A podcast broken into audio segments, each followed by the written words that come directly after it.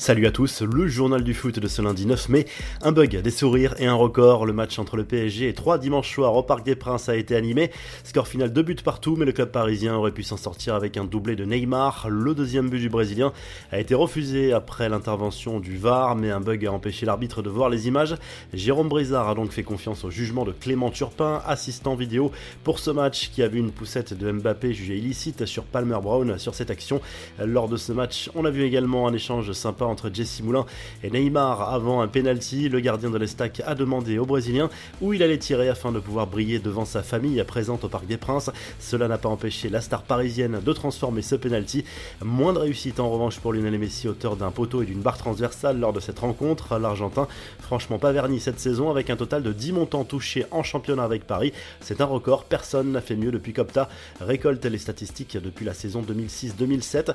Enfin la blague d'Adil Rami à Thierry Henry après ce match nul entre 3 et le PSG, le défenseur de l'Estac a chambré le consultant d'Amazon à cause de son prix sur un célèbre jeu vidéo. Tu me coûtes trop cher sur FIFA, ta carte légende coûte trop cher, je n'ai plus d'oseille, a lâché le champion du monde 2018 à l'ancien international français qui a beaucoup rigolé.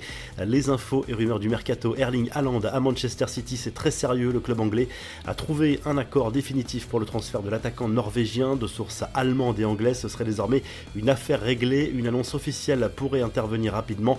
Le Borussia Dortmund a déjà trouvé son successeur, Karim Adeyemi du RB Salzbourg va probablement rejoindre la Roure contre un chèque de 38 millions d'euros. Paul Pogba a lui décidé de ne pas rejoindre Manchester City, contrairement à ce qu'évoquaient certaines rumeurs en fin de contrat en juin. Le milieu de terrain des Bleus se dirige plutôt vers un départ vers un autre championnat. Le PSG, la Juve et le Real Madrid sont les trois favoris pour accueillir le champion du monde. Les infos en bref, selon l'équipe et le Parisien, Kylian Mbappé et son entourage n'ont pas du tout apprécié les déclarations et les menaces de Noël Legret, le président de la Fédération française de football, au sujet des sponsors de l'équipe de France boycottés par le joueur. S'il n'accepte pas le fonctionnement, il n'aura pas d'argent, c'est tout, a lancé le dirigeant de la Fédé ce week-end. L'attaquant du PSG a voulu prendre la parole pour réagir avant d'être dissuadé par ses proches. La fête à Nantes après la victoire samedi soir en finale de la Coupe de France. Les joueurs ont pu communier avec leur public ce dimanche en mairie, puis sur une célèbre place nantaise. C'est le premier titre pour les Canaries depuis 22 ans. Les plus jeunes supporters n'avaient jamais connu les joies d'une victoire dans une compétition.